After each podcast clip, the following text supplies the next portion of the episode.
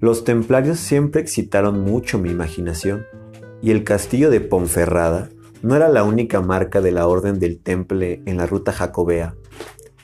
Creada por la determinación de nueve caballeros que decidieron no retornar de las cruzadas, en poco tiempo habían extendido su poder por toda Europa y provocado una verdadera revolución en las costumbres al comienzo de este milenio.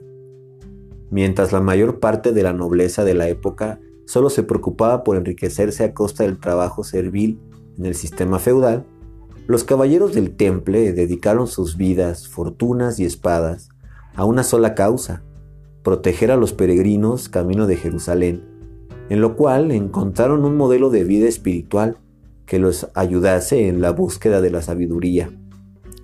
En 1118, cuando Hugh de Pine y ocho caballeros más se reunieron en el patio de un viejo castillo abandonado.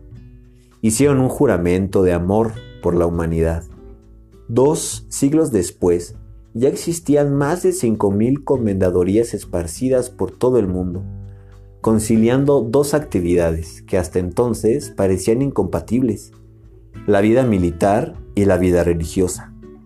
Las donaciones de sus miembros y de millares de peregrinos agradecidos hizo que su orden acumulara en poco tiempo una riqueza incalculable, que más de una vez sirvió para rescatar cristianos importantes secuestrados por musulmanes. La honestidad de los caballeros era tan grande que reyes y nobles confiaban sus valores a los templarios. Viajaban solo con un documento para probar la existencia de los bienes. Este documento podía ser cambiado en cualquier otro castillo de la Orden del Temple por una suma equivalente. Esto dio origen a las letras de cambio que hoy en día conocemos. La devoción espiritual, a su vez, hizo que los caballeros templarios comprendieran la gran verdad que Petrus recordara la noche anterior, que la casa del Padre tiene muchas moradas. Entonces, procuraron dejar de lado los combates por la fe y reunir a las principales religiones monoteístas de la época cristianos, judíos e islámicos, sus, capillas pasaron a tener la cúpula redonda del templo judaico de Salomón, las paredes octagonales de las mezquitas árabes y las naves típicas de las iglesias cristianas. Sin embargo, como todo lo que llega un poco antes de su tiempo, los templarios comenzaron a ser mirados con desconfianza. El gran poder económico pasó a ser codiciado por los reyes y la apertura religiosa se tornó una amenaza para la Iglesia y el Vaticano. El viernes 13 de octubre de 1307, el Vaticano y los principales estados europeos perpetraron una de las mayores operaciones policíacas de la Edad Media. Durante la noche, los principales jefes templarios fueron secuestrados en sus castillos y conducidos a prisión. Eran acusados de practicar ceremonias secretas, que incluían adoración del demonio, blasfemias contra Jesucristo, rituales orgiásticos y práctica de Sodoma con los aspirantes. Después de una violenta serie de torturas, abjuraciones y traiciones, la Orden del Temple fue borrada del mapa de la historia medieval. Sus tesoros fueron confiscados y sus miembros dispersos por el mundo. El último maestre de la orden, Jacques de Molay, fue quemado vivo en el centro de París, junto con otro compañero. Su última voluntad fue morir mirando las torres de la Catedral de Notre Dame. No obstante, España, empeñada en la reconquista de la península ibérica, tuvo a bien aceptar a los caballeros que huían de toda Europa, para que ayudaran a sus reyes en el combate que mantenían contra los moros. Estos caballeros fueron absorbidos por las órdenes españolas, entre las cuales estaba la Orden de Santiago de la Espada, responsable de la Guardia del Camino. Todo eso me pasó por la cabeza cuando exactamente a las 7 en punto de la tarde crucé la puerta principal del castillo de la Orden del Temple.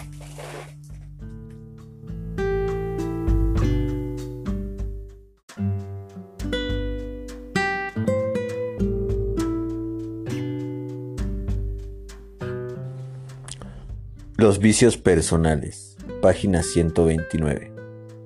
Eran las dos de la tarde, no se oía un solo ruido, y Petrus comenzó. Tened piedad, Señor, porque somos peregrinos camino a Compostela, y esto puede ser un vicio. Haced en vuestra infinita piedad que jamás consigamos volver el conocimiento contra nosotros mismos. Tened piedad de los que tienen piedad de sí mismos y se creen buenos y desfavorecidos por la justicia de la vida porque no merecían las cosas que les sucedieron, pues jamás conseguirán librar el buen combate. Y tened piedad de los que son crueles consigo mismos y solo ven maldad en los propios actos, y que se consideran culpables por las injusticias del mundo, porque éstos no conocen tu ley que dice, aún los cabellos de tu cabeza están contados. Tened piedad de los que mandan y de los que sirven muchas horas al día y se sacrifican a cambio de un domingo en que todo está cerrado y no hay a dónde ir. Pero tened piedad de los que santifican vuestra obra y trascienden los límites de su propia locura. Terminan endeudados o clavados en la cruz por sus propios hermanos, porque éstos no conocieron tu ley que dice, sé prudente como las serpientes y simple como las palomas. Tened piedad porque el hombre puede vencer al mundo y no trabar nunca el buen combate consigo mismo. Pero tened piedad de los que vencieron el buen combate consigo mismos y ahora están por las esquinas y bares de la vida, porque no consiguieron vencer al mundo, porque éstos no conocieron tu ley que dice, quien observa mis palabras tiene que edificar su casa en la roca. Tened piedad de los que tienen miedo de tomar en su mano una pluma, un pincel, un instrumento, una herramienta, porque creen que alguien ya lo hizo mejor que ellos y no se sienten dignos de entrar en la mansión portentosa del arte. Pero tened más piedad de los que tomaron en su mano una pluma, un pincel, un instrumento, una herramienta, y transformaron la inspiración en una forma mezquina de sentirse mejores que los otros.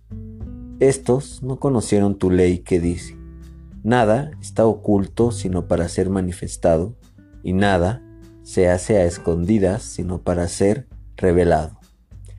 Tened piedad de los que comen y beben, y se hartan, pero son infelices y solitarios en su hartazgo. Pero tened más piedad de los que ayunan, censuran, prohíben, se sienten santos y van a predicar tu nombre por las plazas porque éstos no conocen tu ley que dice, si yo testifico respecto de mí mismo, mi testimonio no es verdadero. Tened piedad de los que temen la muerte y desconocen los muchos reinos que caminaron y las muchas muertes que ya murieron, y son infelices porque piensan que todo acabará un día.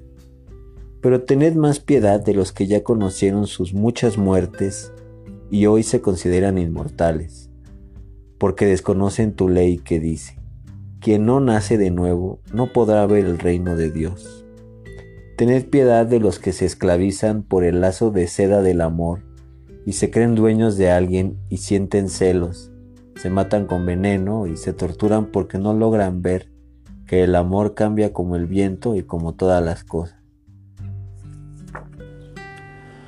Pero tened más piedad de los que mueren de miedo de amar y rechazan el amor en nombre de un amor mayor que no conocen.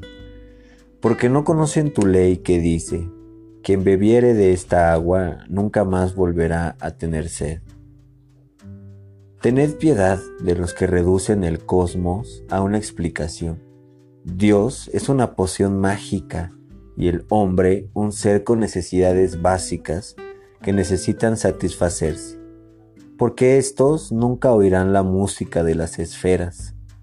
Pero tened piedad de los que poseen la fe ciega y en los laboratorios transforman mercurio en oro y están rodeados de libros sobre los secretos del tarot y el poder de las pirámides, porque éstos no conocen tu ley que dice, es de los niños el reino de los cielos.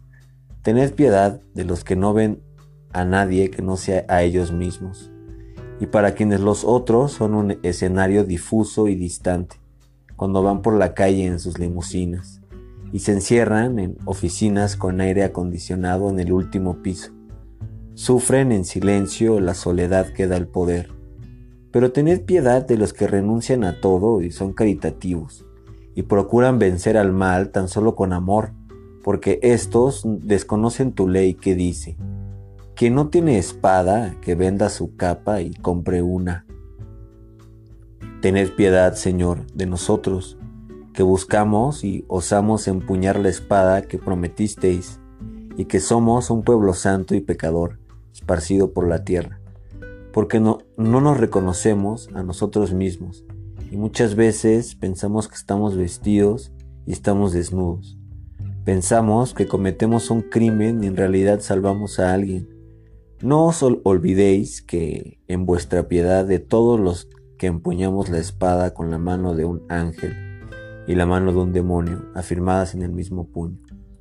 Porque estamos en el mundo, continuamos en el mundo y precisamos de ti. Necesitamos siempre de tu ley que dice, cuando os mande sin bolsa, sin alforja y sin sandalias, nada os faltó. Seguía habiendo silencio. Petrus dejó de rezar y miraba fijamente el campo de trigo que nos rodeaba.